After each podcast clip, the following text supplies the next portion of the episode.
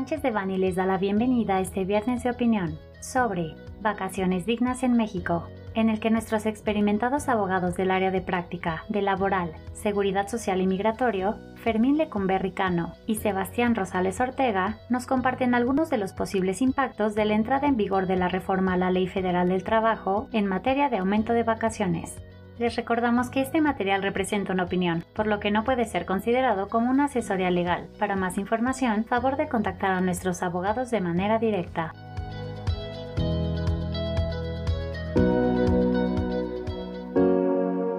Hola a todos y bienvenidos nuevamente a, su podcast por parte de Sánchez de Bani. Mi nombre es Fermín Lecumberri, me acompaña también Sebastián Rosales y el día de hoy abordaremos un poco el tema relacionado a esta reforma a la Ley Federal del Trabajo en donde lo que se busca es incrementar los días de vacaciones que marca la ley, que como bien saben las vacaciones que están establecidas en la Ley Federal del Trabajo han sido criticadas por diferentes organizaciones internacionales, por diferentes países porque son consideradas muy pocas las que otorga la ley. Sin embargo, en la práctica en México muchas veces es que los mismos patrones den días adicionales a los que establece la Ley Federal del Trabajo. Sin embargo, con todas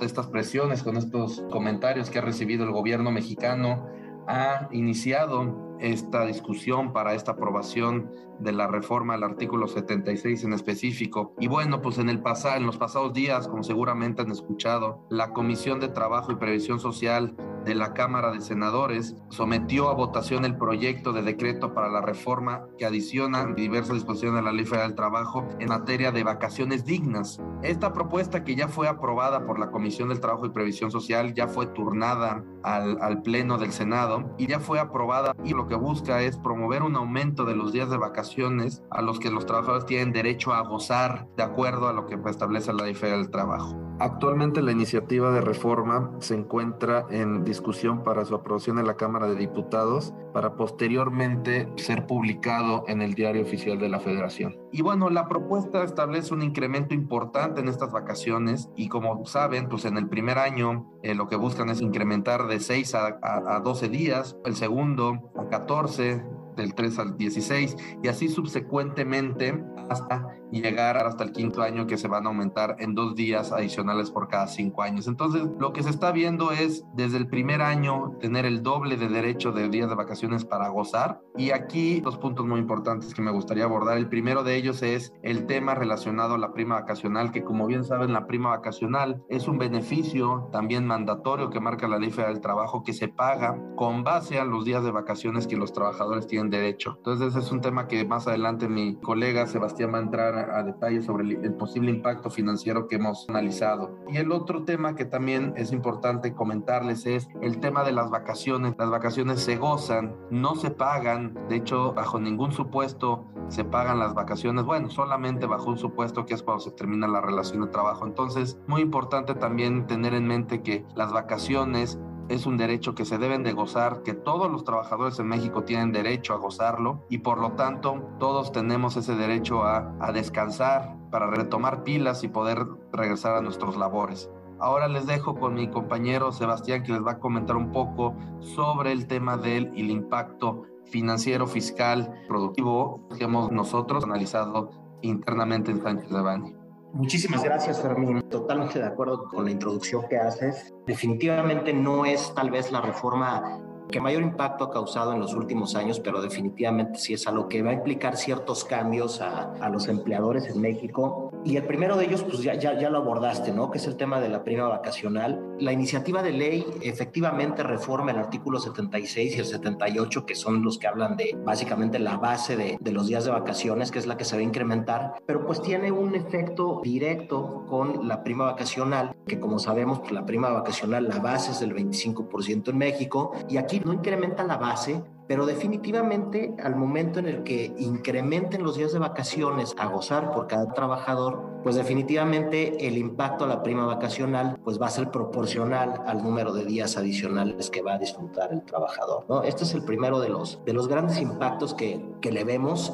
y está un poquito relacionado también con el tema de entrada en vigor de la reforma, ¿no? porque uno de los artículos transitorios establece que, que entrará en vigor al día siguiente de su publicación y ha habido un poco de, de renuencia a aceptar esto precisamente porque pues el impacto financiero se vería de, de, inmediato, ¿no? No había una planeación como la que existe por parte de las empresas cada año pues para poder planear el impacto económico que tiene el pago de la prima vacacional. El segundo de ellos eh, que hemos identificado y, en algunas conversaciones, inclusive con algunos clientes, es el tema de la producción. La exposición de motivos de, de la reforma efectivamente habla de toda esta crítica que comentabas y lo que busca en realidad es tener un trabajador descansado para que pues al regreso a sus actividades pueda incrementar la productividad. Pero inicialmente esto va a tener un impacto en la producción de las empresas porque pues va a haber una disminución importante en el número de días que van a trabajar los trabajadores a lo largo del año, pues todos van a tener un periodo vacacional extendido al que veníamos viendo en años pasados. Entonces, pues definitivamente va a haber que analizar desde un punto de vista de planeación de,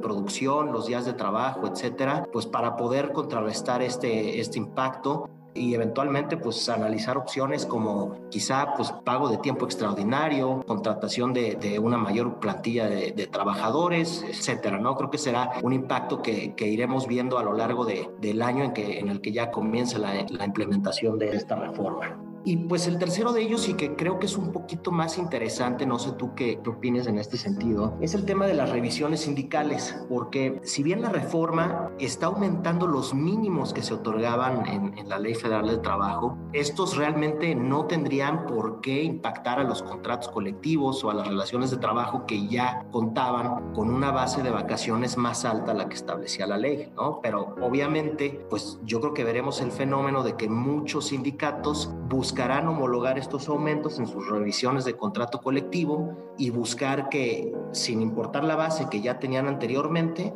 pues obviamente se extienda por esos seis días adicionales que son los que propone la, la reforma. ¿no? Esto, esto será algo que, que tendremos que empezar a planear junto con la empresa para ver cómo cómo le vamos a hacer frente y pues en todo caso también pues que sea una herramienta también para poder negociar con el sindicato, ¿no? Quizá no incrementar tanto en cuanto a salario y otras prestaciones y concentrarnos en el tema de vacaciones, en fin, ¿no? Creo que es una estrategia importante, pero definitivamente me parece un punto que, que va a ser de relevancia cuando nos sentemos con los sindicatos a negociar. De acuerdo, Sebastián. Y, y nuevamente consideramos en Sánchez Bani que esta reforma ya era algo necesario para los trabajadores, porque pues las vacaciones pues es ese tiempo que necesitamos todos los que gozamos de un trabajo para recargar pilas. Y con estas modificaciones, como bien comentaba Sebastián, pues bueno, sí pueden tener varios impactos tanto en lo económico como en, lo, en la producción y hasta en las mismas negociaciones colectivas con los, con los sindicatos, porque muchos van a considerar pues este incremento que debe de, de aplicarse para todos por igual, pero de igual manera las empresas tienen que tener mucho cuidado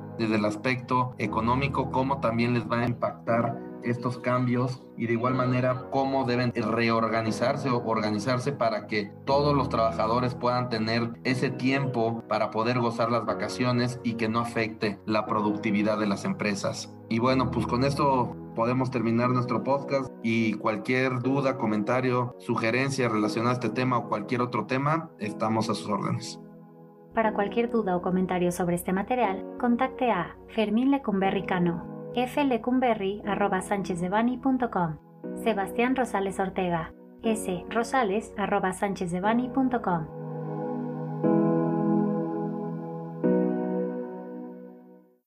Salvo especificación en contrario, los usuarios del presente podcast podrán guardar y utilizar la información aquí contenida únicamente para uso educativo, personal y no comercial. Por lo tanto, queda prohibida su reproducción para cualquier otro medio, incluyendo pero sin limitar, el copiar, retransmitir o editar sin el previo consentimiento de Sánchez de Bani S. Berry.